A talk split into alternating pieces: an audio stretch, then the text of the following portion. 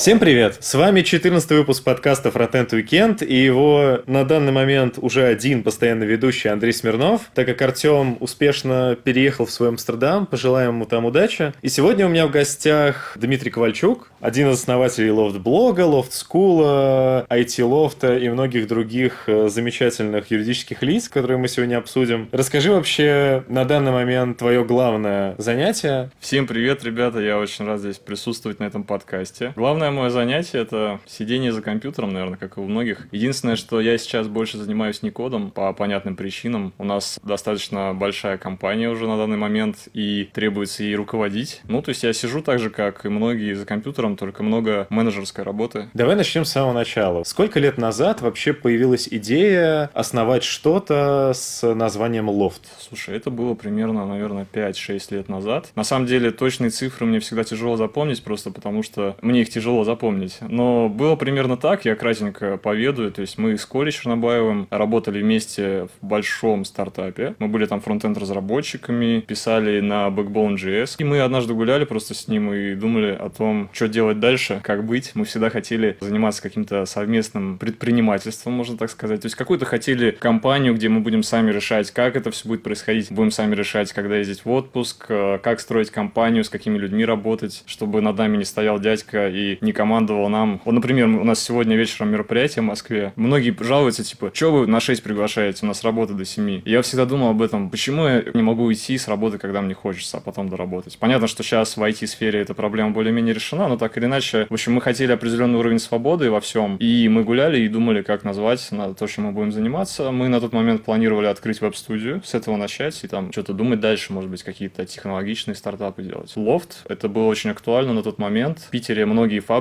большие заводы стали переделывать под лофты. Что это такое, если слушатели не знают, это когда какое-то пространство, завод, да, допустим, его переделывают под офисы, переделывают под какие-то арт-пространства, галереи, магазинчики, современное искусство, бары, там какие-то показы фильмов и так далее. И нас это все тоже очень вдохновляло, и мы подумали лофт. Ну, там было много вариантов, и, конечно же, IT, и так появилось IT-лофт. Чуть позже появился лофт-блог, который по задумке должен был быть блогом для веб-студии, где мы могли что-то выкладывать про свою жизнь, может быть, там какие-то статьи. А потом мы подумали, что неплохо бы делать видео, потому что видео это круто, но это уже отдельная история. Ну и так вот это все прижилось. То есть начиналось все с веб-студии? Да, именно так. Это очень простой вариант начать. То есть мы начали что-то типа фриланса. Мы просто с Колей взяли уволились. Скажем так, весной мы запланировали 1 сентября увольняемся и в бой, что бы там ни было. И, конечно же, мы начали фрилансить, начали там по сарафанке искать заказы. Ну, то есть то, как любая веб-студия развивается. Мы примерно месяцев 10 работали вдвоем. Потом чуть-чуть у нас, грубо говоря, на 20 тысяч больше заработали, чем обычно. Наняли еще двоих ребят, угу. которым сказали, что, чуваки, мы стартап, у нас никаких гарантий нет, но вы, если хотите, можете к нам присоединиться, потому что у нас классно, и мы уже работали в четвером. И, конечно же, это уже было очень тяжело, потому что на четверых наработать зарплату, найти заказчиков. В общем, все это было очень сложно, и мозги работали просто как ядерный реактор. Мы тогда днем работали, работали, ночью писали уже видеоуроки. Мы очень мало спали, у меня на тот момент уже была дочка, которой было примерно два года. То есть все это было непросто, но это было очень круто, драйвово, и тогда реально началась создаваться целая история, история нашей компании, история Love School, Love блога. Сколько в среднем зарабатывали, когда в IT лофте были? Слушай, мы начали с очень маленькой зарплаты. Мне на самом деле несложно раскрыть мои цифры, потому что подкаст конкретно ты задаешь мне вопросы как человеку. Это не секрет. Я тогда, работая в стартапе фронтенд писал на JavaScript Backbone.js, я получал от 30 до 40 тысяч рублей, то есть это было, соответственно, лет 6 назад, uh-huh. да, примерно, там, плюс-минус год. Тогда это были уже неплохие деньги для меня. И когда я уволился, я перешел с планки 40 тысяч на планку примерно, вот я мог заработать за месяц 20 тысяч рублей. Это было, конечно, очень мало, но мы не сдавались, шли вперед, зарабатывали каждую копеечку. Я помню свой первый заказ на фрилансе, я сделал сайт, внимание, за тысячу рублей. Заказчик не хотел мне платить, я с ним через арбитраж fl Ру. Небольшая реклама этому сайту. Мы через арбитраж спорили, чтобы этот негодяй мне отдал тысячу рублей. Я после этого написал ему плохой отзыв. У него был единственный плохой отзыв. Он потом еще за мной год бегал, говорил, слушай, убери плохой отзыв. Я говорю, ни за что. Потому что это просто издевательство. Это было жутко унизительно, но через определенную степень даже унижения приходилось проходить, потому что была цель и было желание создать хорошую веб-студию, которая станет одной из топовых веб-студий Питера, может быть, и пойдет дальше. Она стала? Нет, она не стала, потому что мы переключились переключились на Loft Blog и на Loft School. В определенный момент мы поняли, что мы не можем вести все три проекта одновременно. То есть Loft Blog — это портал видеоуроков и IT-тусовка, IT-СМИ, а Love School — это школа онлайн-образования, если кто вдруг не знает. Три компании, у которых большой штат, на тот момент уже, наверное, около 50 человек, и мы поняли, что мы разрываемся. Мы наняли генерального директора, человека, которому мы доверяли на тот момент очень сильно, и полностью делегировали ему развитие студии. К сожалению, в том числе по нашей вине, э, эта затея не удалась. Веб-студия потихонечку угасла, то есть она все же немножко угасала, угасала. Требовались какие-то кардинальные изменения там. В общем-то, живем потихонечку. То есть сейчас просто мы поняли, что надо все силы бросить больше на Love School. Считаешь ли ты, что делегирование кому-то вот такого вот дела, которое тебе очень сильно интересно, если ты его отдаешь кому-то, на мой взгляд, это почти всегда обречено на провал. Потому что человек этим не горит сам по себе, он просто это будет делать как работу, но при этом в том виде, в котором вы передавали, наверное, IT-лофт, он не являлся лаковым кусочком, и этот человек просто выгорел, и или ему просто не было особо интересно. Это вопрос гораздо сложнее, чем просто да и нет, считаю, не считаю. Дело в том, что мы разместили вакансию на генерального директора и пытались э, по классическим правилам бизнеса найти человека, который по каким-то качествам, опыту и критериям подходил. Мы собеседовали, к нам приезжали люди, э, мы смотрели в глаза этим людям и понимали, блин, страшно, просто страшно отдавать компанию в чужие руки. Даже видно, что человек подходит. Говорят, кстати, совет такой слушателям, то есть если в такой ситуации будете, когда приходит человек, вы отбираете человека на гендиректора, если вам реально страшно от него, что он жесткий такой, вот его и надо брать. Может быть, так и надо было делать, но мы в итоге взяли человека, которого мы уже давно знали, который с нами прошел уже определенный путь. В какой-то степени это был друг и приятель. Сейчас, к сожалению, мы с ним практически не поддерживаем общение. Мы сейчас находимся в состоянии развода с ним, такого делового партнерского развода. Но я все равно стараюсь как-то о нем сейчас концентрировать свои воспоминания на хорошем. Итак, ответ на твой вопрос. Да, безусловно, это большой риск, но всегда есть шанс, что все-таки этот директор окажется каким-то пробивным парнем, который, может быть, даже разовьет компанию, сделает ее в сто раз круче, чем то, что было. Почему нет? В целом, наблюдая, там, если следить за всякими компаниями мирового уровня, всегда, всегда так было. Часто приходил новый директор, с ним компания шла либо вниз, либо вверх. К сожалению, нету какого-то рецепта стопроцентного, чтобы как бы ты нанял человека и все было круто. Очень интересно лично мне, не было тебе лениво судиться за тысячу рублей? Вот тот человек, который тебя кинул Слушай, да нет, заплатить. Там... там реально было тысяча рублей? Или это, это, это была ровно тысяча рублей, ровно тысяча рублей. Это был перевести сайт на CMS. -ку. Ну, типа там какая-то компания, которая занималась какой-то ерундой, то ли мебелью, то ли чем-то таким. Была какая-то табличная жуткая старая верстка, и у меня было 12 часов, за эти 12 часов полностью переверстал весь сайт, посадил его на, по-моему, Joomla. Тогда угу. это было еще нормально, сейчас, конечно, это... Ну, это зашквар, зашк... Зашквар, да. Хотел избежать этого слова, но не, не смогу. В общем-то, я это сделал за день, я хотел получить свою тысячу рублей. Я не хочу просто вспоминать это все, но это на самом деле достаточно просто, и те, кто работают на фрилансе, меня поймут. Человек не хочет платить, там есть такая возможность на фрилансе. Претензии какие-то пишет. Я говорю, все, что было заказано, я сделал. Ну и, соответственно, это не занимало у меня много времени. Это такая система достаточно продуманная. Я просто описываю ситуацию, нажимаю «Отправить жалобу». Жду, пока арбитраж FL.ru что-то uh-huh. ответит. Он отвечает «Предлагаем вам найти мирное решение». Я говорю «Окей, заплатите мне мои деньги, это будет мирным решением». В итоге это было несложно. То есть он заплатил в итоге? Да, он в итоге заплатил. Я ему оставил негативный отзыв. Это был его единственный негативный отзыв, а отзывы на FL.ru очень немного, значит, он был работодателем. Он мне потом писал и угрозы какие-то, и убери, там что-то требовал. Я, естественно, не стал убирать. В отзыве я написал полную правду, то есть, как, что я считаю, описал полную ситуацию, как я ее вижу. Я понимаю, что он, может, как-то по-иному видел, но, тем не менее, то есть, арбитраж встал на мою сторону, и справедливость была доказана. И эта история прикольная, потому что я, почему я рассказываю, я рассказываю часто новичкам. Сейчас есть большая проблема, потому что новички какие-нибудь курсы закончили или не закончили, неважно, наши, не наши, что угодно, и хотят сразу зарплату, как вот у тебя в подкасте, да, там 150 тысяч. Они не понимают иногда, что какое-то время нет ничего зазорного, чтобы поработать за меньшую сумму, потому что если ты крут, если ты хорошо делаешь, то через год примерно в нашей сфере за год можно добиться той суммы, которую ты хотел изначально. Это правда. Обычно просто сейчас уже такие пошли фронтендеры, именно те, которые уже позиционируются как фронтенд-разработчики, mm-hmm. они уже сразу, у них немного нос задан кверху, они уже думают, что они вот такие вот вырываются, им все должны сразу заплатить много денег. Конечно же, справедливо, что если ты пришел такой, и ты просто веб-разработчик, то ты там где-то верстальщиком можешь поработать и на 40, на 60 тысяч mm-hmm. рублей. Но, как правило, сейчас большинство людей, особенно те, которые уже варятся в тусовке, они сразу же хотят больше. Конечно, особенно если это Москва. Я считаю, правильно, надо хотеть. Ну, надо, надо знать, что ты хочешь, этого добиваться. Еще раз повторюсь для слушателей, чтобы они правильно поняли, это был фриланс. То есть, если путь фрилансера, он сильно отличается от того пути, когда ты куда-то в компанию идешь большую и в ней работаешь. Там очень важно работать на рейтинг. Каждый заказ — это твой рейтинг. То есть, ты выполнил заказ, получил. Поначалу, чтобы набить руку на фрилансе, иногда действительно приходится браться за мелкие заказы. Мне очень часто пишут ребята, мне вообще очень много пишут, так как я пишу уроки, оставляю свой контакт, очень много хотят помощи, новички, и говорят, что я вот уже там на фрилансе три месяца пытаюсь взять заказ, ничего не могу взять. Ну, это нормальная тема, поставь на первый заказ поменьше денежку, сделай ради опыта, сделай красиво, к тебе обратятся. Это тот же человек может к тебе обратиться, новых людей ты привлечешь, потому что у тебя хороший отзыв. Но это,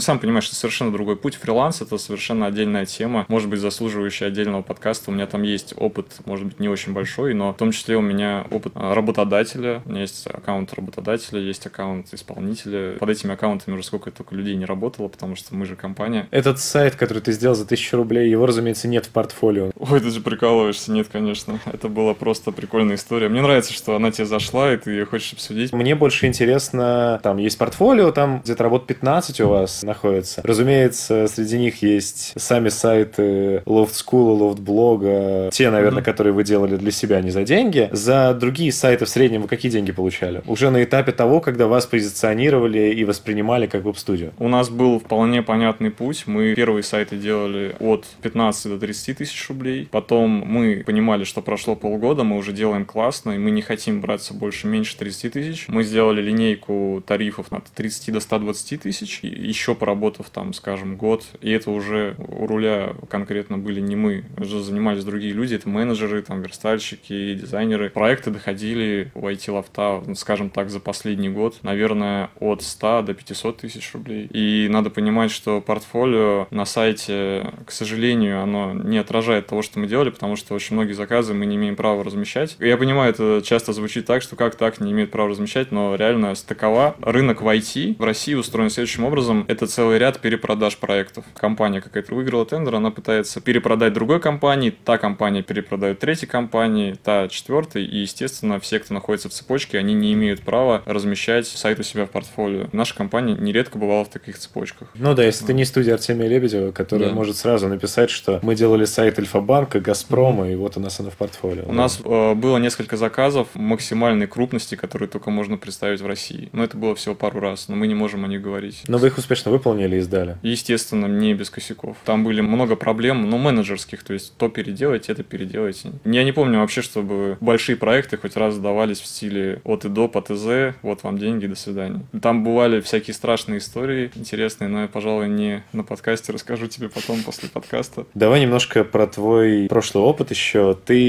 упомянул, что ты программировал на бэкбоне. Какой главный недостаток бэкбона ты для себя отметил на тот момент? На тот момент, я, чтобы ты понимал, бэкбон был один большой недостаток, это сам бэкбон, потому что не было совершенно понимания, как пилить большие приложения на этом. Мы делали приложение, я не помню точно, не могу ли я называть его, я часто называл в разных интервью, что мы делали. Я не буду называть именно компанию, но скажу, чем она занимается. Это мы делали сервисы для ТСЖ и агрегаторы платежных систем. Сейчас в Ленинградской области, Петербурге э, многим приходят квитанции ТСЖ, и там на обратной стороне та компания. Ну, мы оба поняли, о чем идет да, речь. Да, да, да. Мы делали несколько сервисов, нечто вроде аналога 1С, это бэк-офис для сотрудников ТСЖ. Соответственно, можете себе представить, там нам нужно было что-то делать под старой версией IE в том числе, а мы как бы хотели делать все современно, насколько это позволяло. Итак, твой вопрос по поводу Backbone.js. Самая главная проблема, что не было понимания, как решать проблемы. И это, кстати, послужило мотивом нашим к созданию LoftBlog а, потому что мы искали, как решить проблемы. Мы не могли найти ни статей, ни хороших видеоуроков на русском языке. Все, что мы находили, это было на английском языке, и что-то мы находили на китайском языке. И мы подумали, что было бы круто записать видео обучалки по Backbone на русском языке. И именно это было самыми главными дрожжами, которые помогли нам компанию запустить в рост. Мы достаточно быстро стали набирать популярность, есть мы запустили сайт, и тут, вот, тут в общем-то, за счет Backbone.js большое ему спасибо за это, потому что до сих пор каждую неделю мне сыпется на почту, уже сейчас меньше, конечно, несколько комментариев в стиле к урокам по Backbone.js, в стиле какой ужасный звук, плохо видно, сделайте же нормально наконец-то, но это был наш первый опыт вообще, мы понятия не имели, как писать скринкасты, что для этого нужно использовать. Я примерно то же самое ожидаю, когда сейчас люди там услышат первый выпуск моего подкаста, mm. но благо все молчат и никто особо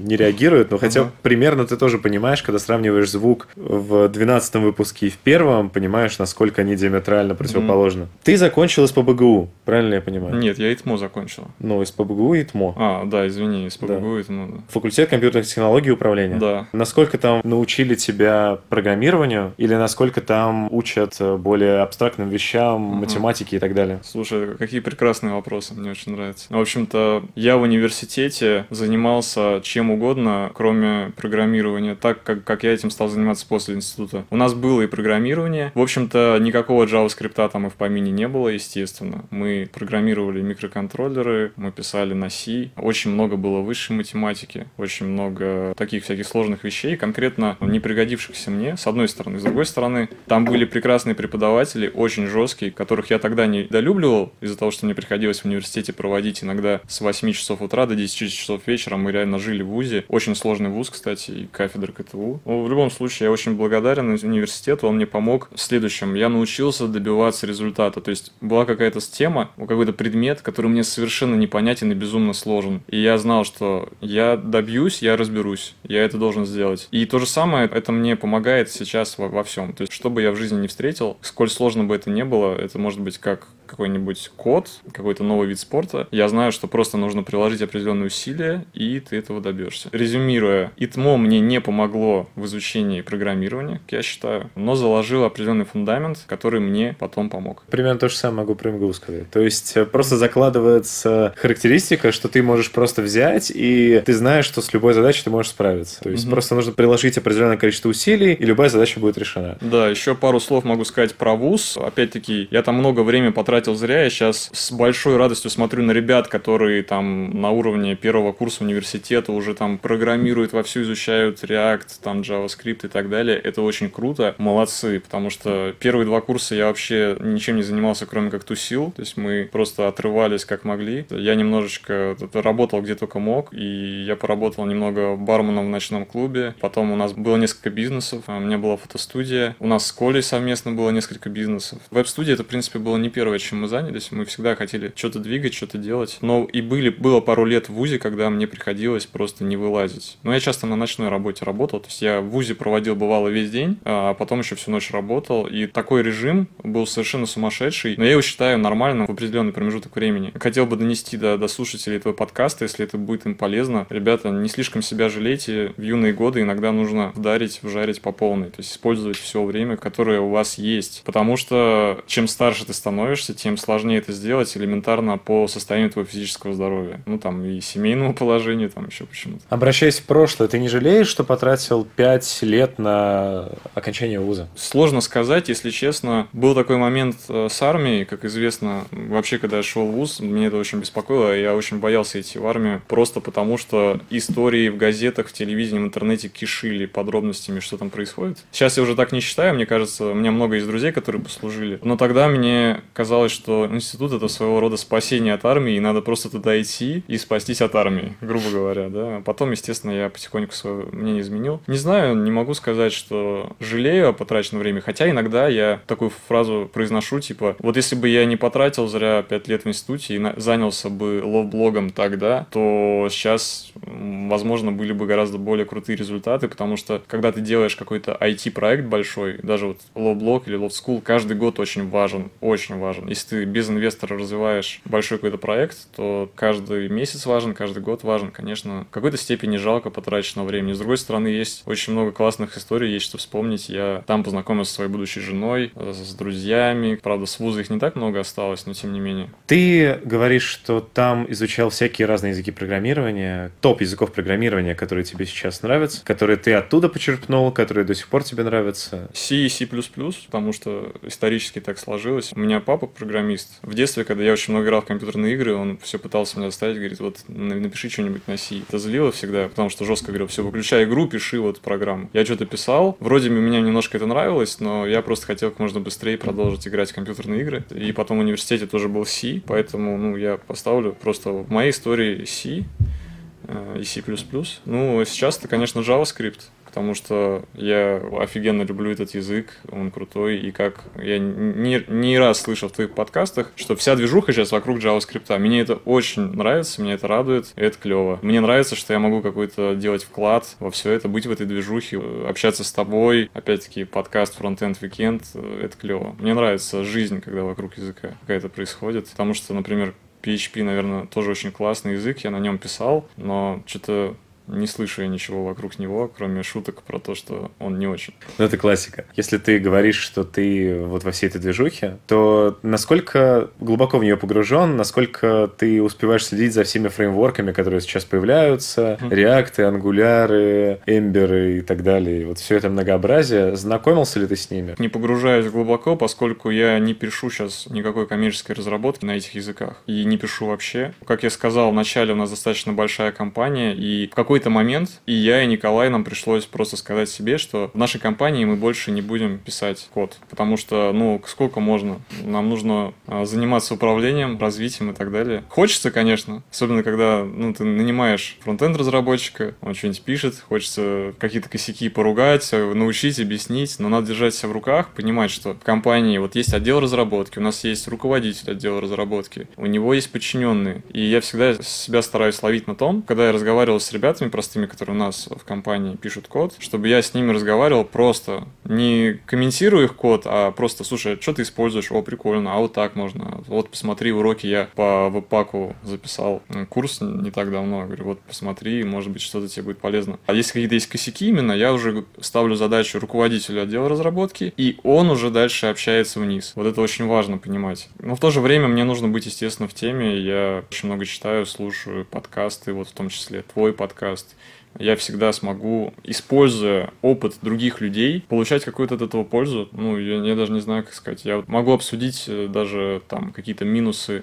какого-то фреймворка, ни разу на нем не писав. Просто потому, что я это от вот лидеров отрасли слышал, могу сказать, а вот что ты по этому поводу думаешь? При этом э, я смотрел твой GitHub, mm-hmm. он довольно пуст, там нет mm-hmm. чего-то там э, значимого, каких-то фреймворков, собственно, mm-hmm. написанных, э, но при этом там есть несколько, я посмотрел, у тебя есть 11 звезд, которые ты ставил другим репозиториям, в частности, я нашел там Bootstrap и Basis.js Рома Дворнова. Mm-hmm. Почему именно они? Ну, то есть на основе чего ты ставишь звезды в GitHub? Очень легко объяснить. Э, сколько ты лет сам пользуешься GitHub? Три года. Вот ровно столько лет я уже не занимаюсь серьезно коммерческой разработкой. Я, когда появился GitHub, стал очень так сильно популярен, я понял, что это просто бомба. Это то, что нужно было всему сообществу. Я когда это понял, э, как бы определенное просветление произошло, я понял, что это очень нужно, и нужно это как-то популяризировать. Соответственно, дальше развивалось следующим образом. Естественно, я коммерческой разработкой уже не занимаюсь, но мне нужно как-то его щупать. Да я просто лазил, что-то там, там, сям, поставил, может, звезду где-то. У нас, у IT Loft студии, естественно, мы не пользуемся GitHub. У нас э, разработка вся, у нас свой там есть GitLab, все свое, все настроено. Соответственно, я никогда не занимался open source, никогда не, там, не контрибьютил никуда. Соответственно, для меня GitHub, еще раз повторюсь, это Э, способ новичкам рассказывать про то, что там можно сделать. Если ты или кто угодно зайдет, вы увидите там какие-то, а, в основном, а, вещи какие-то связанные либо с workflow, либо просто какие-то тестовые вещи. Ну, это все можно увидеть на моих уроках. То есть я что-то пишу урок и в то же время использую GitHub. Главные места, откуда ты черпаешь информацию, чтобы быть в курсе мира фронтенда. То есть ты вот сказал подкасты, mm-hmm. что еще, какие-то блоги, кого-то читаешь, какие-то статьи, mm-hmm. чьи-то твиттеры. Фидли приложение да. есть такое. Я просто туда запихнул все всякие новостные сайты. Это может быть русские, англоязычные, вообще всякие-всякие. Естественно, Хабр. Если ты посмотришь наш дев-шоу, это сейчас главный проект, который я с большим удовольствием делаю в свободное свое время с Колей. Мы там обозреваем разные сайты, новостные в том числе. То есть Мы, мы говорим про сайты, которые должен знать каждый разработчик. И там все сайты, которые я читал и читаю, они там есть. То есть, если ребятам интересно, то заходите, Show, можете в YouTube набрать, посмотреть. Ну что, подкасты, видео, каналы, все, что топовое есть на YouTube. Ну, на английском языке, конечно, большинство.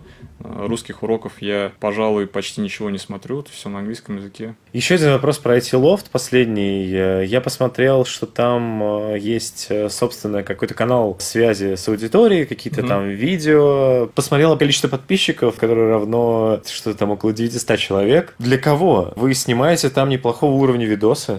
Отличный вопрос, очень хороший. Blog. Обрати внимание, что мы изначально назвали проект без привязки. Мы не назвали JS блог или Loft.js там или HTML блог. Мы не хотели себя ставить в рамки. Так уж получилось, что у нас выстрелил именно Backbone и наши уроки по JavaScript, наиболее популярные на канале по HTML, по Git и так далее, то есть по разработке. Но тем не менее, у нас есть уроки даже по Excel, у нас есть уроки про IT-менеджмент, у нас есть уроки по ораторскому мастерству, по английскому для IT, то есть очень широк э, охват тем. Но мы стараемся как-то, чтобы они были более-менее привязаны. То есть, если ораторское мастерство, то для айтишника, понимая требования основной аудитории. У нас есть такое направление, которое нам самим нравится, это маркетинг. Есть маркетинг-курс у нас на Love School, и мы заметили, что часто аудитория, которая ждет, когда, допустим, новый урок по React, она злится, когда вместо этого видит урок по маркетингу. Мы подумали не так давно, приняли решение все-таки туда такой контент, связанный с маркетингом, немножко туда переносить. И в то же время, что там еще на канале есть, это всякие интервьюшки, то, что мы любим, интервью со специалистами, если мы понимаем, что это интервью, допустим, с директором веб-студии, не факт, что обычному разработчику будет интересно. А вот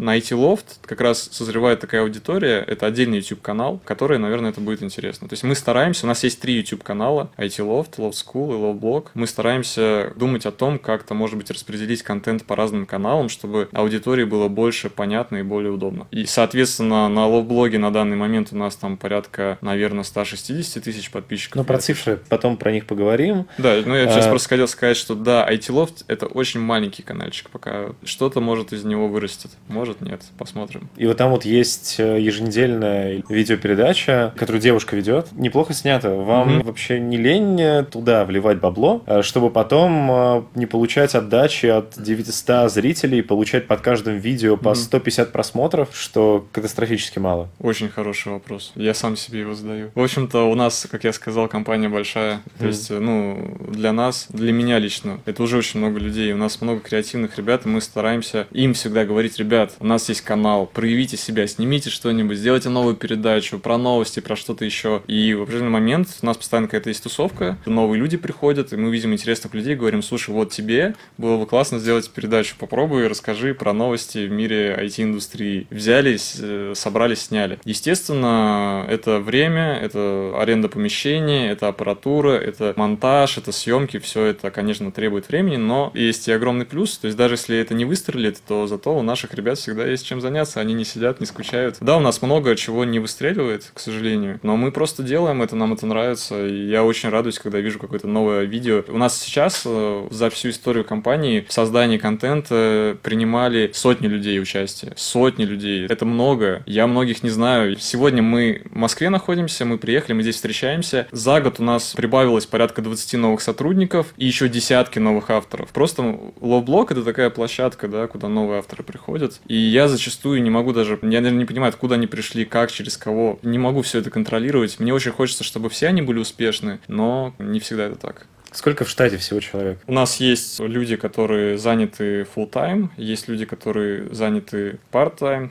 частично, но вот сейчас примерно 52 человека, вот которые плюс-минус, да, потому что каждый месяц бывает так, что кто-то уходит, кто-то приходит. Ну, 50-52. Окей, давай перейдем, наверное, к самой интересной теме. Это Loft School. Угу. В тот момент, вот когда уже у вас был этот IT-лофт, вы получали заказы. Как пришла угу. идея делить Loft School? Как вы вот начали придумывать все эти курсы? Насколько я понял, выстрелил первый бэкбон, и все пошло именно вот с бэкбона, вся эта идея. Ну, то есть с бэкбона пошла идея лофт-блога, а Loft School появился еще как-то ответвлением от этого всего. Да, слушай, мне реально жаль сейчас людей, которые слушают первый раз, они, наверное, с ума уже сошли от всего этого. У нас действительно три компании, IT Loft, Lowblock и Love School. В том числе это разные юридические лица. И почему это так все сделано? Ну, мы такое решение приняли. Я, пожалуй, расскажу, как все начиналось. Lowblock — это полностью бесплатные уроки. Мы просто пишем потому что нам в кайф, нам это нравится. И это основная идея, да, чтобы это было бесплатно, доступно. Но надо же как-то деньги зарабатывать. Нельзя всегда быть таким добрым, пушистым в плане все-все бесплатно. Надо как-то кормиться, на что-то жить, естественно. Были мысли о том, как монетизироваться. Тогда я вообще не думал, что мы будем чем-то таким заниматься. У нас был IT-лофт, мы его любили, мы любили разработку, мы в это вкладывали все свои силы. А потом мы подумали, почему бы нам не попробовать как-то денег заработать еще и на уроках. У нас было несколько экспериментов, я, пожалуй, не буду их рассказывать, они забавные достаточно. Что-то давал, что-то нет. Какие-то первые деньги были заработаны. А потом мы подумали, что надо, короче, учить людей более плотно, общаясь с ними. Люди нам сами подсказали, нам стали писать, ребята, классные уроки, а можно как-то, чтобы вот вы как-то поучили там, а можно там совет, а вот так вот, допустим, вот я буду верстать сайт, и вы будете проверять и давать. Часто называется менторство. Раньше ничего такого я не слышал, и у меня даже мыслей таких не было, что вот как из кого-то деньги брать за советы, мы все, все всегда советовали все бесплатно. И тратили на это кучу времени. Собралось сообщество определенное, у которого назревал какой-то запрос. Сейчас много школ, и всем более-менее понятно. Хочешь учиться на веб-разработку, выбери себе курс, заплати деньги, пройди обучение, да, или кто-то думает, не буду платить деньги, сам обучусь. Раньше было непонятно, что делать. Люди просто приходили, говорили, хочу писать сайт, и что делать, не знаю вообще, куда, что, уроки, там, книги, что делать, вообще ничего не понятно. Мы подумали сделать что-то типа какой-то мастер группы, сделать такое объявление, это тогда стоило типа там тысячи или полторы тысячи рублей, и, внимание, это длилось 4 месяца. Мы типа сказали, что это что-то вроде курса на 4 месяца, стоит полторы тысячи рублей, разместили там Яндекс Кассу, просто это было сделано, первый сайт School, я как сейчас помню, я его там за ночь набросал на бутстрапе, там какую-то тему. Понятно, откуда э, звезда на бутстрапе. Да, понятно, да. И тогда, тогда, кстати, сейчас понятно, что людям, наверное, это звучит странно, бутстрап, но, ребята, речь идет о том, что было 4-5 лет назад. Это давно было, и бутстрап, это было очень круто. Какая версия была тогда бутстрапа? Вторая? Я, не вторая, первая Вторая. версия бутстрапа. Ну, то есть, представь, можно было за ночь сделать вполне годный сайт. Мы это запустили и просто кинули там куда-то, не было, естественно, ни Телеграма, ВКонтакте не особо так было. Я даже не помню, куда мы это кинули. На, на сайте мы, по-моему, это разместили. Сайт у нас был. На сайте, типа, там в новостях. Сайт был на WordPress у нас. И хопы, просто смотрим, продажи начали идти. Одна, вторая, третья. Я, я Коле звоню, говорю, Коль, что делать? У нас там продажи идут. Как это все юридически оформить? Мы, мы ведь занимаемся разработкой. Тогда еще IT Loft тоже был достаточно молодой. Непонятно, что со всем этим делать. Окей, набрали группу там, я не знаю, человек 10-15. Проводили вебинары в скайпе. Даже особо не понимали, что значит слово вебинар. Мы просто в скайпе все созванивались. Говорили, э, ребята, привет, давайте вот сейчас будем учиться, что-то делать, какие-то домашки придумывали. Это было все что-то странное. Не знаю, что это менторство, курс, не курс. И потом мы потихонечку поняли, что есть огромная потребность. Она действительно большая. И мы поняли, что надо этим заниматься серьезно. Мы собрались, у нас там было человек, допустим, 6-8, которые в этом участие принимали. Расписали курс там, придумали всякие ништяки. Я тогда первый на YouTube стал записывать э, видео и учить workflow. Такого понятия еще не было, никто не понимал. Что за workflow? Мне постоянно спрашивали, говорят, это инструменты, которые вы используете. Что тогда было, я даже не помню. То есть тогда а, Dropbox это было нечто, те времена, типа, еще почти никто не использовал, а Dropbox хранит версии файлов. Это вот, пожалуйста, типа, вариант дешевого гита, дешевого в плане понимания. То есть можно откатить. Там всякие такие мелочи, можно найти эти старые видеоуроки, это было давно. Соответственно, уже так подготовили программу покруче, думаем, надо поставить цену повыше, и, наверное, не 4 месяца, потому что это просто с ума сойти. 3 хватит. И постепенно мы на ощупь шли, начали появляться понимание, какое должно быть обучение, что должно происходить, как часто, какие должны быть задания. Все было просто путем проб и ошибок, и мы делали только то, как считали нужным. Мы уже начали набирать в группы где-то по 60-80 человек, и только тогда мы подумали, кстати, надо бы посмотреть, что вообще на рынке есть. Я тогда узнал про другие школы, что есть какие-то еще школы, что там у них происходит. А давайте подумаем, как наша программа, сравним ее с конкурентами. О, у нас все круче, у нас больше и круче, и еще и дешевле, о, как классно. И люди шли, шли, и потом постепенно, как я уже сказал раньше, мы поняли, что этим надо заниматься, на это огромный спрос, люди хотят. Пошли отзывы от первых людей, которых мы уже обучили, которые очень хорошо начали трудоустраиваться, настолько хорошо, что даже не верилось, что это вообще возможно.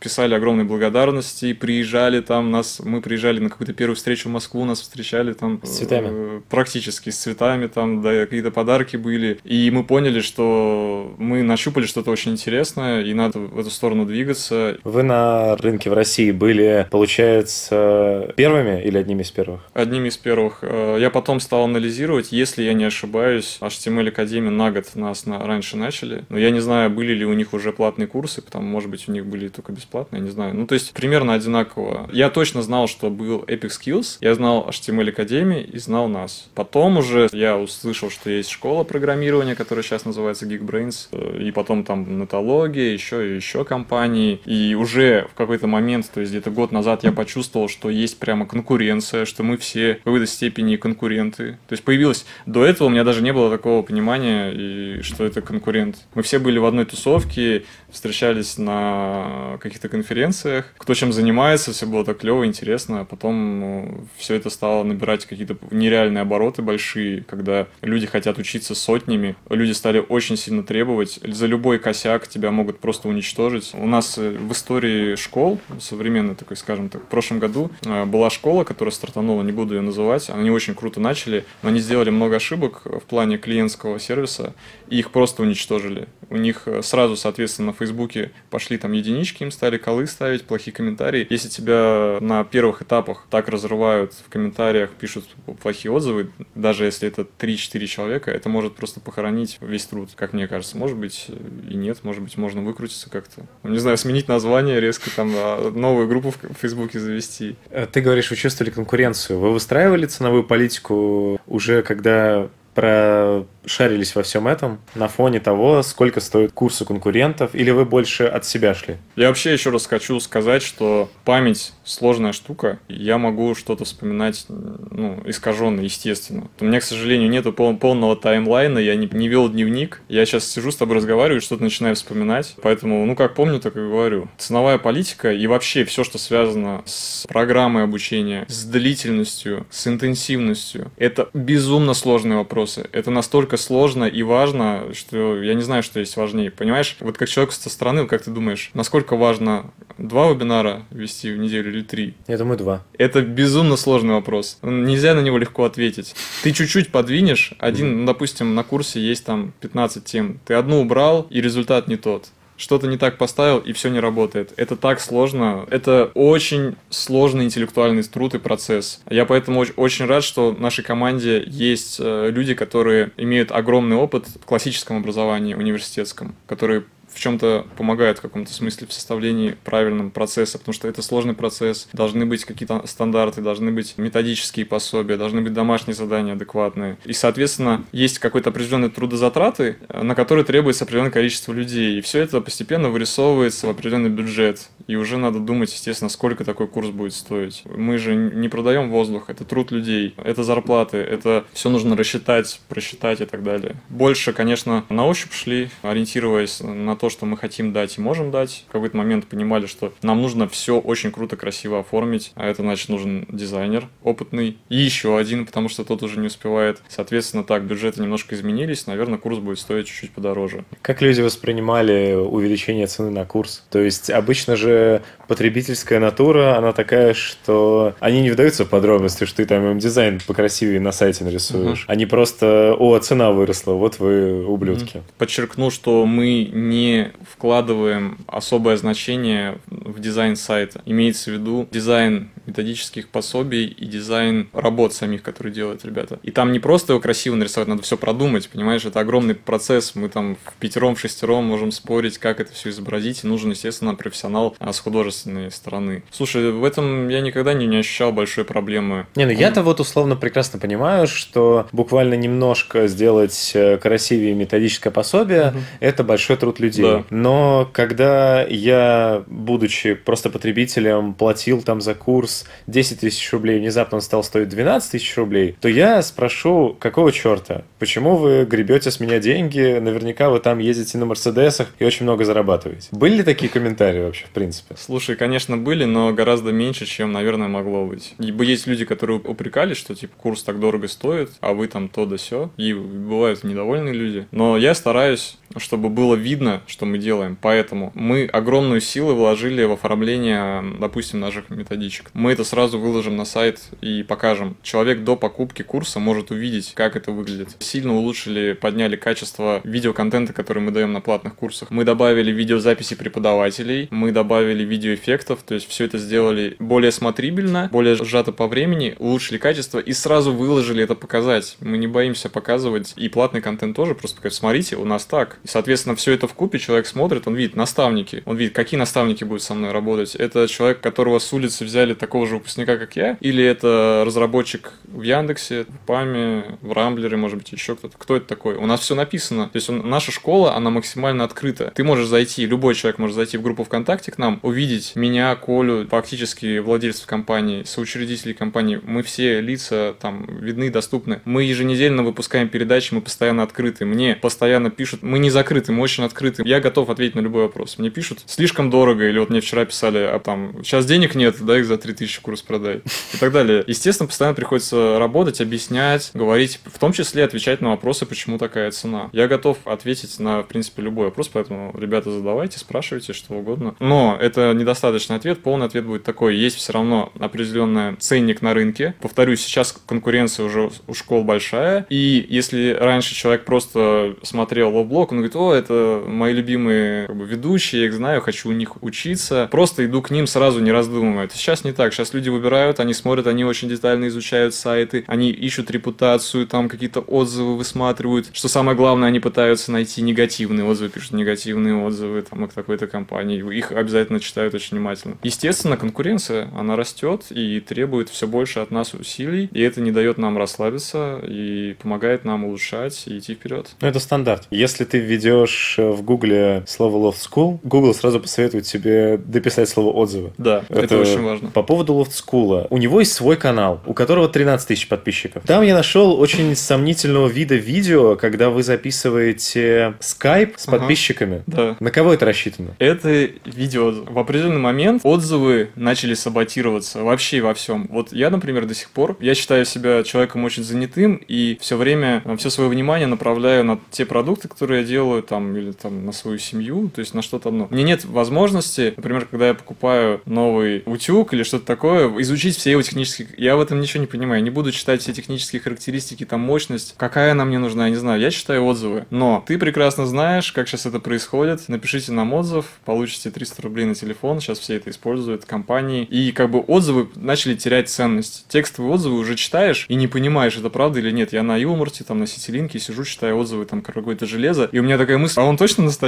вообще? А вдруг он не такой? Это мне отзывы очень важны, потому что я постоянно что-то покупаю, фототехнику, видео и так далее. С курсами похожая ситуация, и в какой-то момент некоторые наши коллеги, как говорится, да, там наши западные партнеры, начали жулить с отзывами, естественно, в том числе и в такой области, как казалось бы, айтишники тут все честные, пушистые. И нам начали писать иногда, у вас что-то отзывы все слишком хорошие. И это было совершенно дико. Ребята, ну я не знаю, но вот такие ну, отзывы у нас. Пару плохих. И до сих пор мы встречаемся с подписчиками, и когда разговариваем с ними, я говорю, почему выбрали школу? А вы отзывы читали? Где я читал отзывы? Ну что-то они какие-то, наверное, покупные. Да нет, они все настоящие. Они реально все настоящие. Ну и тогда пришла такая идея, кстати, по-моему, пришла Коле. Мне она тоже очень понравилась, и мы начали сразу делать, брать видео отзыв. Это клево. Это не всегда крутой опыт, иногда это, конечно, трэшово, но это по-настоящему. Я делал так, я предлагал человеку, он прошел курс, говорю, хочешь рассказать про это? Окей, созвонимся. Звоню, просто нажимаю рек, мы никогда это ничего не репетировали, я говорю, привет, там сидит какой-нибудь парень из далекой российской глубинки или еще откуда-то, разные люди. Бывает, просто поговорили все, пока. А бывают истории просто невероятные, там ребята, которые переехали там из Луганска, Донецка, они там, у них нет паспорта, они пытаются ну, там как-то в жизни зацепиться, он там где-то осел в какой-то деревне, кодит, уже зарабатывает деньги. Или парень 16-летний, который, работая в Чернигове в IT-компании, стал к 18 годам ее руководителем. Это просто бомба, я тебе потом скину. Это меня просто не укладывает в глазах. Мне потом всегда, когда кто-то писал из Чернигова, что не найти работу, я говорил, так, не надо заливать. И так далее. То есть эти истории, они очень жизненные, интересные. Мне было в свое время действительно интересно этим заниматься. Я брал отзывы. Конечно, были и скучные, и неинтересные, но это нам помогло запруфить как-то то, что мы делаем. Это очень важно. Мне не нравится, когда ты делаешь что-то от души, а тебе говорят, что ты там отзывов купил. Мы никогда ни разу на Love School не покупали никаких отзывов. Никогда этого не было. Я этим очень горжусь, потому что, ну, кому-то, может быть, у кого-то была безвыходная ситуация, каких-то других компаний, кому пришлось купить их. Я не знаю, почему. Я не хочу никого осуждать. Вот так появились эти видеоотзывы, их много, они такие смешные и часто их дизлайкают, но они выполняют свою роль. Мы каждому отзыву постараемся прикреплять профиль ВКонтакте, этим людям пишут, спрашивают, это правда, ты учился? Он говорит, да, учился. Какой процент людей э, соглашается, чтобы их записали на видео, выложили на канал, где 13 тысяч подписчиков? Слушай, когда мы их выкладывали, там 100 подписчиков было. Когда когда мы только начали, там не было вообще подписчиков. Этот канал появился как раз-таки сначала, по-моему, для отзывов, если я не ошибаюсь. Но, по крайней мере, это была одна из главных его целей, туда выкладывать отзывы. Потом мы уже стали туда пилить разный контент, развивать канал, подумали, что он имеет место быть, то есть что-то там может быть крутое. Когда это делал я и это делал Коля, с этим вообще не было никаких сложностей, потому что мы основатели всего, и когда мы писали людям, они говорят, да, да, конечно, давайте, круто. Кто-то говорил просто нет, не хочу. Да, да, нет, нет. Не хочешь, не рассказывай. Потом, естественно, мы от этого устали и уже не могли на это тратить времени. Мы на это наняли людей.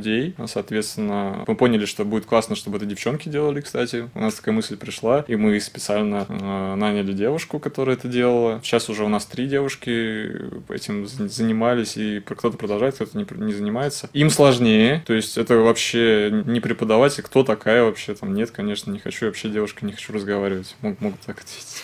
Кто-то отстанет от меня. Здесь мы, естественно, поняли, что надо что-то дать взамен людям, и им предлагается постоянная дополнительная скидка. Если не ошибаюсь, это 5% дополнительная скидка. То есть человек проходит у нас курс, если он готов дать отзыв, причем мы всегда говорим, говорите только правду, как есть, потому что если будете врать, типа, ой, классный курс, это будет сразу чувствоваться. Я всегда на этом настаиваю, потому что я сейчас даже больше боюсь не негативного отзыва, а слишком э, какого-то позитивного, который могут подумать, что это обман или куплено. Ну, это реальность. Но формально получается, что вы так или иначе тоже даете те же 300 рублей за отзыв, пусть и правдивый. Только видео. В принципе, формат получается примерно такой же. Мы не даем деньги, мы даем скидку ну, на даете скидку. Курс. Ну, я да. имею в виду, что по сути да. примерно то же самое. То есть mm-hmm. также в том же Юлмарте тебе, я, кстати, ни еще разу раз, не писал отзыв. Извини, еще раз. Да. Ты не понял, наверное. Видео. Кто это еще делает? Ты не, дал никто бы? не делает. Никто не делает. Никто не делает. За текстовый я ничего не дам. Конечно, не, не дашь. Но, кстати, я даю. Да? Да, сейчас расскажу. У нас есть еще такой небольшой хак. На текстовые отзывы люди тоже ленятся писать. Поэтому я на выпускном говорю, ребят, кому-то из вас понравился курс, кому-то не понравился. Не бывает так, что все в восторге. Это нормально. Дальше у меня к вам есть такое предложение. Если хотите с нами дальше тусить, общаться, вставляйте отзыв, уделите 5 минут своего драгоценного времени, напишите правду. Можете даже написать негативный отзыв, это нормально, мы не удаляем. Мы, кстати, не удаляем негативные отзывы, поэтому у нас, если покопаться, среди большого количества положительных есть и негативные отзывы. Вы, когда это сделаете, мы вас добавим в наш Slack-чат закрытый выпускников. Я так говорю, что я э, очень ценю ту домашнюю атмосферу, которая там царит. Если вам это надо, мы вас добавим. А как понять, что вам это надо? Если вы готовы 5 минут своего очень ценного времени потратить на то, чтобы написать, мы вас добавим. Я с тобой согласен. Это, безусловно, мотивация с нашей стороны, со стороны компании, чтобы человек это сделал. По крайней мере, мы за это не даем 300 рублей. Я считаю, что это было бы полный зашквар. Были ли времена, когда вы просто просили людей писать отзывы, не давая им ничего взамен, и видели намного меньшую конверсию? Но вы же наверняка сталкивались с э, методом проб и ошибок угу. и каким-то образом пришли к этим 5%, к видеоотзывам. То есть да. были ли моменты, когда вы просто говорили, ну напишите нам отзывы, и никто не реагировал? Про 5% придумал не я. Я даже в первое время, угу. первые полгода, как это появилось, я про это не знал вообще. А, это придумал не я. Мне потом много раз про это напоминали. Дим, не забудь сказать. А, мне казалось, что это не нужно. Я просто говорил, напишите отзывы. Потом у нас, когда я очередной раз про это забыл, мне даже попросили сделать отдельный слайд, где сказать, что вы за отзыв. Не забудьте потом написать там администратору, что вы оставили отзыв, что вам активировали эти 5%, потому что у нас это вручную делается. Конечно, было. На качество отзывов это никак не влияло. И не влияет, и не повлияет, потому что самые крутые отзывы это все равно были, есть и будут от людей, которые просто захотели написать подробно свою историю. Подробно. Потому что короткий отзыв, он ничего не дает. Когда человек пишет подробно, он говорит, что я такой-то был, я там то-то искал, увидел их там-то, там-то, пришел, начал учиться, у меня такой-то наставник, называет всех по именам, говорит, я так-то домашку сделал. Вот, кстати, ссылочка, посмотрите на нее. Подробная история получается очень крутая. Такой отзыв невозможно промотивировать никак. Хоть ему скажешь, я тебе там, не знаю, что сделаю, но мы не можем там 50% скидку дать, потому что у нас не такая маржинальность. Окей. Okay. Нету, к сожалению, я не знаю какого-то решения, которое вот 100% давал бы нам супер отзыв, который бы повышал прибыльность компании с максимальной вероятностью результата. Самое простое, что приходит мне в голову, это просто на каком-то финальном экзамене частью вот этой геймификации, частью финального задания было бы оставить отзыв просто как частью задания. Но это такая немножко наигранная, и тогда все будут оставлять отзывы, но не всегда он будет честный, возможно, потому что ты не успеешь проговорить им про честность, угу. про то, что он тебе нужен именно от них от души, подробную угу. историю. Вот этого тогда не будет, но в целом, возможно, что-то такое могло бы сработать. По поводу девушек. Расскажите, почему именно девушек решили брать? Откуда они? Как вы их отбирали, выбирали и так далее? Девушки, которые берут отзывы. Девушки, которые, в принципе, работают у вас вот, ну, в лофт-скуле. Ну да, те, которые берут А, отзывы. Я понял, на что ты намекаешь. Я ни на что не намекаю абсолютно. Просто интересно, по какому, не знаю, Я понял как тебя. назвать, гендерному, сексистскому принципу вы такие сидели и решили, «М, будет круто, если будут отзывы собирать девушки. Я отвечу на этот вопрос, он очень хороший. Конечно же, Андрей, мы с тобой уже знакомы до этого, и мы тебя приглашали, например, на в нашем конкурсе принять участие. Приглашали тебя на конференцию нашу, которая проходит завтра в Москве. И это дело не я, а дело Женя. Она очень приятная в общении девушка. Я наверняка думаю, что ты это заметил. Ну, я лично с ней не А, общался, поэтому не мог заметить. Ладно, я к чему веду. Все на самом деле все очень просто. Мне кажется, очень много мужчин в нашей отрасли, очень много. Ди- Дико не хватает девушек. Дико не хватает, реально. Понимаешь, когда приходишь э, на работу, и там сидит 100% мужчин, энергия такая, как будто ты пришел в качалку, понимаешь? Вот, безусловно, должна быть какая-то гармония в компании. Есть определенные вещи, такие как общение, забота, которые лучше девушек получаются. Ну, то есть общение не то, что когда мужики собрались там и что-то, они могут очень классно общаться. Мы знаем примеры фильмов, которые на этом построены, на общении мужчин, типа «Мальчишник в Вегасе» вот, и так далее. Очень много крутых историй, но что касается коммуникации, вот настроить коммуникацию между сложными людьми, а программисты зачастую это сложные люди, неважно, ученик или сотрудник компании, часто такие качества, сделать эту коммуникацию приятной, лучше сможет девушка. Мы это просто с Колей обсуждали на примере других компаний. Естественно, мы ведь не в вакууме живем, мы смотрим вокруг. У нас много достаточно знакомств в IT-сфере, и не только в IT-сфере, вообще в разных бизнесах и так далее. Мы смотрим, как создаются лучшие команды, как они работают. Команда должна быть разнообразная. В том числе на видеоотзыв мы подумали, если это будет брать девушка, это будет приятнее смотреться. Мы так решили и решили попробовать. Но вы не дожали эту идею. У вас э, лицо девушки в углу очень маленькое. Ой, да. Поэтому все равно ты не можешь на этом сконцентрироваться, даже если ты хочешь на этом сконцентрироваться. Не надо на этом концентрироваться, надо отзыв смотреть. Ты не ответил на главный вопрос. По Да. каким критериям вы отбираете девушек вот в этот штат? Просто вот эта тема про права женщин и так далее, она уже в твоем подкасте была, кстати. Мне кажется, что она такую остроту набрала, что я даже не могу не хайпануть, с одной стороны, на этой теме, а с другой стороны, аккуратно подбираю слова. Есть вакансия же какая-то, Ты бы, наверняка. если... А, да. Что там указано в этой вакансии? Какие критерии должны быть у девушки, которая собирает отзывы у людей, которые прошли ваш курс? Я отвечу на твой вопрос примером одного из последних собеседований, Давай. которое мы проводили на позицию. Мы записали видео, где сказали, что мы ищем девушку в команду. Описали ее требования. Одно из требований было либо знание, либо желание развиваться в английском языке, способность и желание сниматься в видеороликах наших, потому что у нас в создании видеоконтента принимают участие 90% команды, даже тех, кто вообще с этим никак не связан, потому что видео это наша основа, то есть лоу-блог это основа всего у нас, это видеоконтент, это все что угодно, может быть даже влог или что-то еще. Когда мы записали такое видео, его можно найти на YouTube без проблем, мы нам даже называется «Ищем девушку в команду». Я впервые в жизни узнал, что это вообще-то нельзя так делать, то есть мы по половому признаку отрезали мужчин от вакансий, ну это вроде как даже не очень законно, я не знаю. Законно не в Ну, курсе, в общем, но это сексизм как минимум. мне сказали, Мгм. что, ну, а- авторитетные люди, что такое, такую вакансию, например, на Headhunter.ru я разместить бы не смог. Мне бы ее не дали, она бы не прошла модерацию. Естественно, было куча комментариев к этому видео, что вы что, обалдели, почему только девушку там и так далее. То есть был наезд какой-то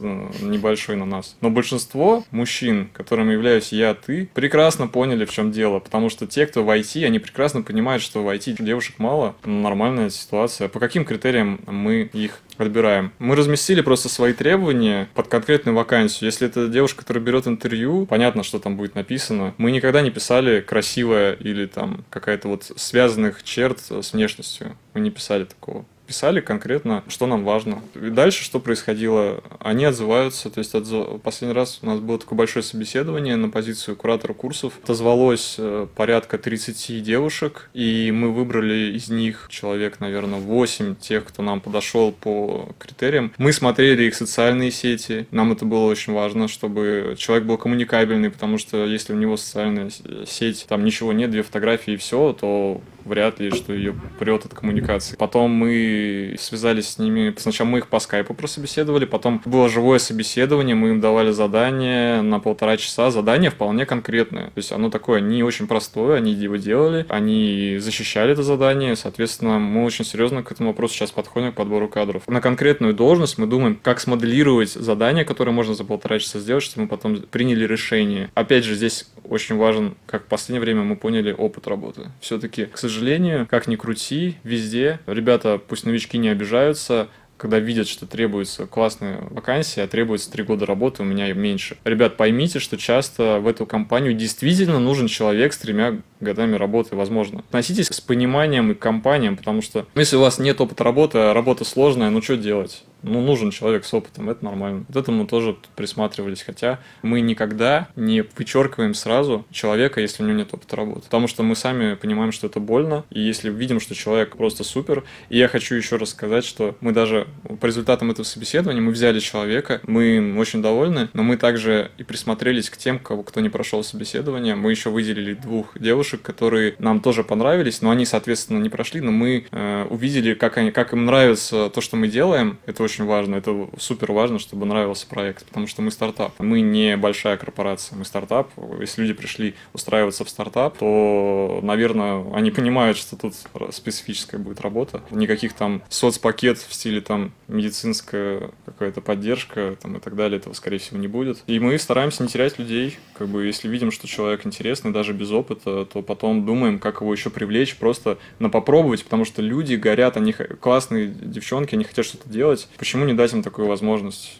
Если у нас будет какой-то проект, куда мы можем взять помощника младшего или стажера, ну, если у нас есть такой зарплатный план, который мы можем это обеспечить. Это же девушки не айтишницы. Никаким образом не относятся к IT. Относятся. Относятся. Кто-то, То есть у них есть какой-то бэкграунд. Кто-то относится, кто-то не относится. Опять-таки, разные у нас девушки. У нас есть девушки-наставницы, у нас есть разраб... девушка-разработчик из Яндекса наставница, девушка-разработчик из АПАМа наставница. У нас много девушек, которые айтишницы, именно айтишницы. Есть девушки именно менеджеры и прям по образованию менеджеры и с опытом организации там различных мероприятий, ивентов и так далее. Не могу тоже не затронуть тему. Как вам попала Даша Пушкарская? Каким образом она просто стала из э, того, кто прошел ваш курс, тем, кто стал его вести? Как вы mm-hmm. ее разглядели? А, во-первых, Даша никогда не вела курс. Начнем по порядку. Даша просто у нас училась на курсе для новичков. Я мало чего о ней знал, потому что курсом для новичков у нас конкретно я в тот момент занимался достаточно мало, я не мог знать там 100 учеников, да, и ну какая-то Даша есть. Нужен был наставник, мы разместили вакансию, и какое-то время не могли найти, и вдруг сначала один парень сказал, преподаватель, потом наставник э, Даши сказал, что есть такая девушка, которая там вообще бомбит, она сама себя на курсе показывает очень круто, она помогает всем, она не безразлична, она всей своей группе помогла круто курс закончить. Какая-то очень необычная девушка, активная такая, которая прям, ну, я не помню, что именно мне писали, я думаю, ну, интересно, ну, пускай главный преподаватель курса решит сам, нужна ли ему такая наставница, которой на, в тот момент не было опыта. А потом, пока мы думали, она уже, э, окончив наш курс, она очень быстро устроилась в 2GIS. Она там уже начала сразу писать, насколько я помню, на реакции, если не ошибаюсь, может быть, что-то путаю. То есть она прям начала бомбить, и остава... остался еще с ней контакт у всех ребят, кто там учился и работал. Но тут как бы все так сложилось, что она и разработчик уже классный, и, ну, то есть понятно, что может без большого опыта. Ну, окей, ну курс для новичков, попробуем с ней поработать. Ее приняли, как-то естественным образом это все получилось. Вообще следующий вопрос, который сейчас напрашивается, насколько сильно она вот со всей своей энергией, э, она подняла, ну наверняка у вас есть какая-то статистика, потому угу. сколько у какого-то конкретного наставника людей, которые угу. к нему приходят, насколько сильно Даша в свое время создала локальный хайп в лофт-скуле. Она, безусловно, создала хайп. Во-первых, э, очень многие писали, что я не верю, что она настоящая. Прям это была тема. То есть э, она же жила тогда далеко, я не помню, в Новосибирске. Новосибирске. Э, я, ни я ее вживую не видел.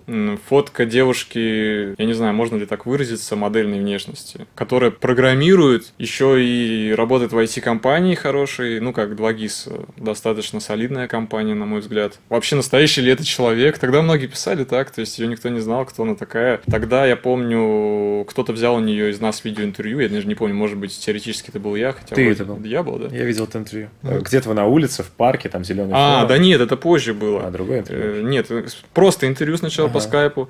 А потом она, продолжая работать у нас наставником, подчеркиваю, она не вела курс, ей да, дали провести несколько вебинаров. И я хочу сказать справедливости ради, что это были вебинары с определенными косяками в том числе, но Даша этого не, ну, как бы не испугалась, она была готова работать над ошибками, то есть она даже начала вести вебинары, то есть это было всего, наверное, пару вебинаров, она тогда записала курс по PostCSS, она, кстати, это сделала на LoftBlog е, она все время что-то делала. Это вот человек, который был готов не сидеть ждать на попе ровно. Э, у нас все писали курсы на LoftBlog. Сейчас поменьше ребята из сотрудников School пишут. Раньше все писали на лоу-блог еще бесплатный контент. Это было как бы, ну ты преподаешь, покажи себя, аудитории. Она быстро, там, за пару недель записала курс на пост CSS, она его показывала Ситнику, он одобрял. Классно, ну, она делала дела, то есть многие просто говорят, что хотят что-то делать, она делала. Вот, и потом она просто приезжала в Питер, мы встретились с ней, впервые познакомились вживую, мы сразу сняли видосы, мы как раз начали в тот момент делать видеоконтент с преподавателями, с наставниками для школы. Воспользовавшись ситуацией, мы сняли с ней и ее историю небольшую, как она училась, и какие-то материалы для курса. Но буквально прошло еще, наверное, месяца 3-4. Даша переехала уже в Москву, а она выступила у нас на конференции в Mail.ru, ее там скантили слушателей. Она переезжала в Москву, естественно, у нее там были безумные движухи, и мне показалось, что она очень вовремя вышла из School, в том плане, что психически выдержать такие нагрузки тяжело. Но, как я позже понял, она и здесь превзошла себя. Вот это просто история очень упорной девушки. Она вышла не из-за того, что она устала. То есть она просто написала, что я, ребята, хочу с вами остаться в хороших отношениях, преподавать больше не буду, мне свои дела есть. А я тогда узнал, что и вдруг я вижу, просто я даже не верю своим глазам, мне кто-то говорит или что-то, что она в бизнес-молодости молодости была. Я думаю, ничего себе, откуда у нее силы и время на это все во время переездов. И она запустила этот свой проект по менторству. Я больше про нее мало чего знаю дальше. Мы сейчас почти не видимся, иногда там поздравляем друг друга с Новым годом. Она поздравила, очень приятно было, не забыла, написала какое-то сообщение, пожелала там к нашей команде добра. Я ее пригласил на конфу завтра на кондек просто прийти, но она сейчас, по-моему, в отпуске. Одновременно плавно перейдем к рубрике неудобных вопросов и одновременно продолжим говорить про Дашу. Как ты думаешь, почему сейчас э, волна любви к Даше сменилась волной хейта к Даше? О чем конкретно мы говорим, кто не в курсе? Э, сейчас проходит конкурс у блога, и там э, Даша Пушкарская является тоже одной из судей да. этого конкурса, если можно правильно так сказать. И под интервью с ней тонна негативных комментариев. Уберите уже Дашу, как же она надоела, ага. сколько можно, когда вы перестанете. Почему так? Я еще не ответил до конца честно на твой предыдущий вопрос. Я постепенно перевариваю информацию. Ты спросил, как это повлияло на успех наш. Увеличились ли у нас продажи курса с появлением Даши? Это нормальный вопрос, который многих интересует. Мне кажется, что для нескольких людей, а может быть даже для многих людей, когда они видели Дашу, необычная симпатичная девушка, которая айтишница и все такое, они думали, круто, хочу к Даше, и писали мне ВКонтакте, Дима, я записался на курс, только, пожалуйста, наставницу Дашу мне. Было такое действительно, то есть глупо было бы отрицать, что я там не знаю, повлияло или не повлияло, я думаю, повлияло. Вот, а что дальше было? Да мы запустили просто конкурс на блоге, мы давно хотели разыграть среди авторов что-нибудь клевое. Мы думали, что же разыграть. Было много вариантов, вариантов, все мы отвергали и подумали, самое крутое разыграть, конечно же, MacBook. Но это, сами понимаете, нормальные деньги, MacBook Pro, но тем не менее мы на это решились. У нас нет так много денег, как ты вот упомянул, что там кто-то может думать, что мы разъезжаем на э, Мерседесах, там шикуем. Этого вообще нет. Мы сейчас остановились с ребятами в небольшом хостеле. Предыдущую поездку мы вообще там комнату в хостеле делили на троих, и я спал на матрасе. То есть мы совершенно обычные ребята, до сих пор остаемся ими. Запустили конкурс конкурс, MacBook, клевый подарок, там еще призов добавили. Мы очень давно хотели это сделать. Мы действительно от души хотели сделать конкурс. Ну и там начали эту тему развивать. Надо каких-то судей пригласить. То есть в чем суть? Ребята пишут видеоуроки, а у нас и так они все пишут видеоуроки, и никому за это денег не платится. Мы не платим деньги. Мы, честно скажу, пару раз проводили эксперименты. Типа, если урок набирал какое-то количество лайков, мы какой-то бонус там, типа, несколько тысяч рублей давали автору. Еще раз повторюсь, Ловблок это самостоятельная организация. У нее есть свой штат сотрудников, там свой бюджет. Ловблок зарабатывает с YouTube примерно 9 тысяч рублей каждый месяц. Чувствуешь деньги, да. Невероятно. То есть, то есть там действительно есть какие-то суммы денег, и нам мы думаем с умом, как их потратить. Ну, окей, мы сделали этот розыгрыш, и ну, нужно было набрать судей. Естественно, мы подумали, кого можно пригласить, и среди прочих, по-моему, мне это на ум пришло позвать Дашу. Может быть, мы в этот момент как-то то ли с Дашей переписывались, то ли я ее в Инстаграме увидел или что-то, по-моему, клево. Где-то я о ней слышал так или иначе, что она что-то делает, и, может быть, из твоего подкаста. Позвал Дашу. Что было дальше? Мы действительно сняли с ней видеоинтервью. У нас одна из девушек ездила в Москву договариваться о площадках, в том числе встречалась с различными ребятами, кто согласился судить конкурс. В среде прочих там был, например, Код Доджа, также у нас 40 согласился судить конкурс, ну, правда, с интервью с ним тяжелее гораздо не хочет соглашаться, но, может, мы ломаем его. Мне кто тоже знает. не согласился. Ну, сам понимаешь, да? Сказал, приходи через полгода. Окей, он так всегда говорит.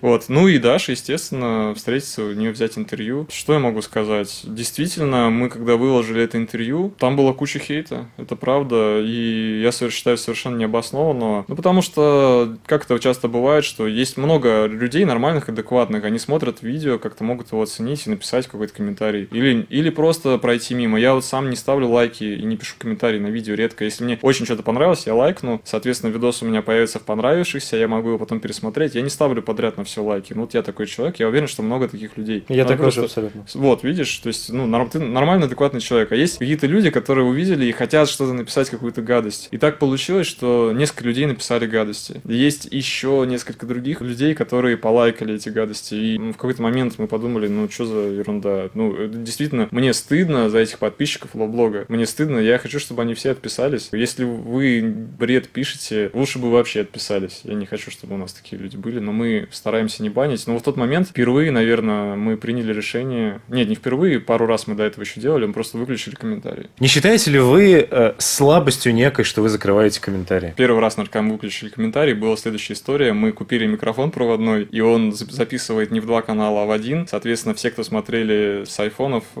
пятых, там еще с каких-то телефонов, у них в наушниках не было звука. Я сам не звукорежиссер, не могу все это описать, как это происходило. И мы некоторое время еще как выпустили видео, там куча комментариев, типа, что со звуком, что со звуком, а там просто видео вакансия была. Вакансия, кстати, как раз на видеорежиссера. И, кстати, мы это как раз снимали в Деворкасе, когда ты был там на хакатоне, мы с тобой еще не были знакомы. Второй раз э, был на Даше, и третий раз был, когда мы еще сразу после Даши выпустили еще одну э, девушку из Яндекса, которую взяли классное интервью, Э, добрая, хорошая девушка, умная, разработчик в Яндексе, и там так получилось, я не знаю, это те же люди, не те же, тоже какую-то какую-то пару гадостей написали, каких-то совершенно дурацких, и мы просто поговорили, подумали, давайте выключим и там, и там, просто это было принято молниеносно. Вот, тут, понимаешь, все равно придется делать что-то, А, либо выключать эти комменты, либо удалять их, потому что, ну, я дико не согласен с тем, когда оскорбляют прям человека. То есть про нас гадости пишут много, под моими роликами что только не писали, матерные вещи какие-то и просто унизительные. Ну, это уже, понимаешь, мое решение. Но когда я вижу, что ну, нормального человека совершенно интеллигентного, которые, наверное, все являются ну, хорошие люди, разработчики, и приходят какие-то пацаны 13-летние, которые просто какой-то, ну, бред пишут совершенно. Это очень сложный вопрос, если честно. Мы про это спорили очень много раз. У нас был директор YouTube-канала одно время, к- очень креативный парень, он сказал, ничего, никогда не удаляем, все должно быть по правде. И когда даже на него писали там обидные вещи, мы снимали пародийные ролики на эти комментарии. Ну, то есть это сложно, это вопрос, в котором наша команда расходится. Кто-то говорит удалять, кто-то говорит не удалять, кто-то сказал удалять только мат, кто-то говорит удаляйте только мат на всех остальных, но у меня оставьте все. То есть сейчас моя позиция такова, это вопрос индивидуальный, что удалять, что не удалять, и он должен, скорее всего, решаться индивидуально. Давай перейдем к более таким прозаичным вещам. Ты, насколько я смог найти, очень профессионально занимаешься йогой, причем очень давно. Да, Насколько давно? с 14 лет.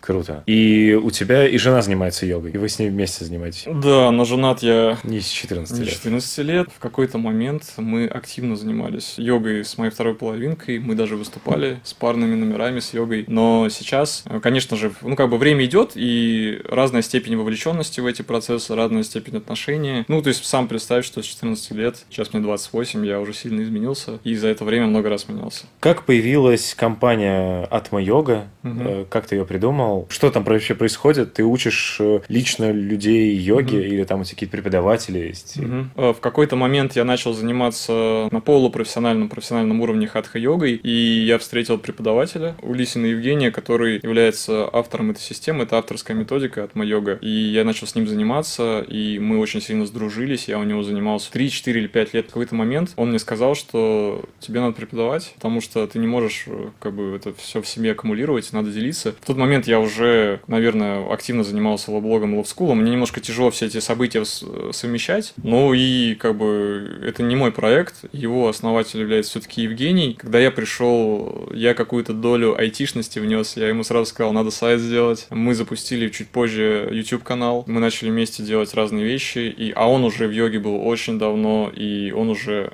когда я пришел, он уже собирался делать курсы по йоге, обучающие. И мой опыт здесь был точно кстати. Я что-то помог, сказал, что надо сделать. Мы сделали вебинары в том числе там, да, и, как естественно, мой опыт в этом плане очень пригодился. Но это вот йога-курсы, и преподаю я йогу уже, наверное, четвертый год. Это немножко отдельная тоже история, моя личная. То есть я как преподаватель, я, ну, обучился уже, не прошел курсы дважды преподавательские у него. И сейчас я помогаю ему вести преподавательские курсы. Там являюсь одним из преподавателей. Это Петербург, поэтому кто занимается йогой, welcome от йога, приходите. Ты на этом еще какие-то дополнительные деньги поднимаешь? Ну, скорее трачу. Там очень маленькие деньги. Там как была история. Мне надо достаточно много людей вести на занятия, чтобы начать на этом зарабатывать. Мои группы небольшие пока что. И в какое-то время, ну, естественно, денежка какая-то копилась, и мы решили открыть свою студию. Мы в центре Петербурга, на Белинского, открыли помещение, да, которое назвали тоже от йога. Там зал, мы сделали там ремонт. Много людей, друзей там наших знакомых принимало принимал в этом участие. Туда было вложено достаточно много денег, наверное, как ты понимаешь, несопоставимо с тем, что я там зарабатывал. Э, просто постепенно мы, все, что мы там зарабатывали, и ладно, я не могу сказать про остальных ребят, у нас там просто команда уже преподавателей, это как раз было в ноль примерно. То есть э, этот проект по йоге у меня, он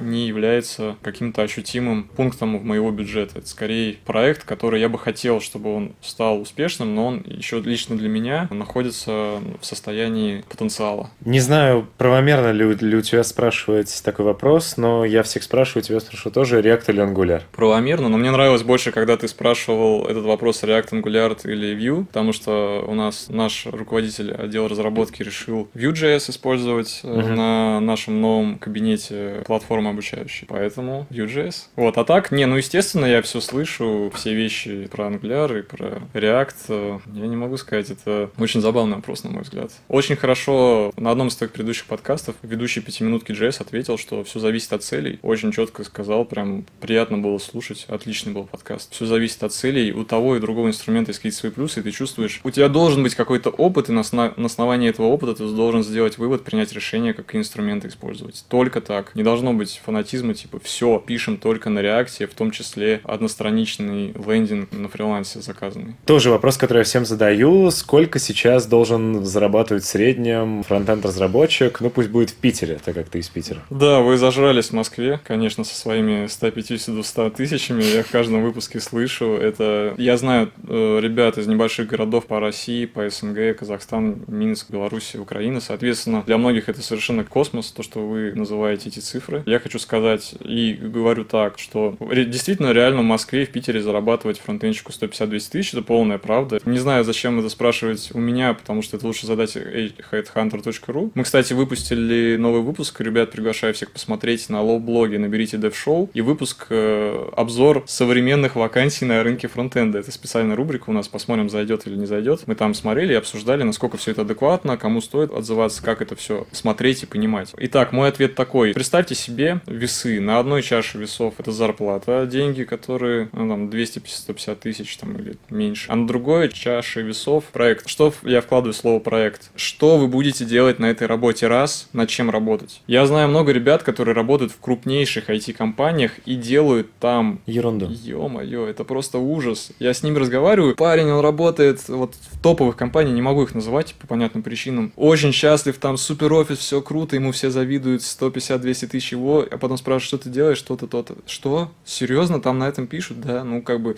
ну приходится, что делать. Это раз, проект, который вы там пилите. Второе, уровень свободы. Если вас не отпускают на час раньше с работы, то это рабство феодальное какое-то. То есть должен быть адекватный уровень свободы у вас на работе. Можете ли вы отпроситься, уехать куда-то, если вы мечтаете, сейчас вам надо ехать на какие-то соревнования по серфингу, куда-то уехать. Вам скажут, слушай, извини, сейчас у нас сезон, мы не можем тебя отпустить. То есть уровень свободы, который должен быть адекватно вашей личности, вашим требованиям, коллектив и так далее, и так далее. То есть эти весы, они будут перекачиваться. То есть часто кажется так, что наиболее подходящий под вашу личность сложность, вакансия, вы посмотрите потом, все подошло идеально, все как хочу, потом смотрите, ой, это всего лишь там 70 тысяч рублей. Что? Мой кореш получает 150, а я только 70? Ну ты посмотри, что твой кореш делает. Ты хочешь так же, как он жить? Окей, ну будет у тебя ипотека в Москве там за 10 миллионов, которые ты будешь платить очень долго, но ты потратишь лучшие года своей жизни на что? Ты будешь просто одним маленьким шурупчиком в огромной компании. Да, это круто, может быть, может быть нет. Подумай сам, это твоя судьба. Не надо деньги всегда ставить только во главу угла. Раз уж начали говорить про деньги во главе угла, насколько прибыльный проект Loft School? Ну, что ты имеешь в виду, насколько прибыльный? Насколько прибыльный, это завуалированный вопрос, угу. сколько, допустим, проект приносит в среднем в год? Я не могу сказать точную цифру по понятным причинам. Точную цифру не нужно. Есть, э, это является, естественно, коммерческой тайной. У нас сейчас три соучредителя в этой компании находятся. Ну, порядок цифр. Ну, посчитать очень просто. У нас примерно, допустим, если за год может быть тысяча выпускников,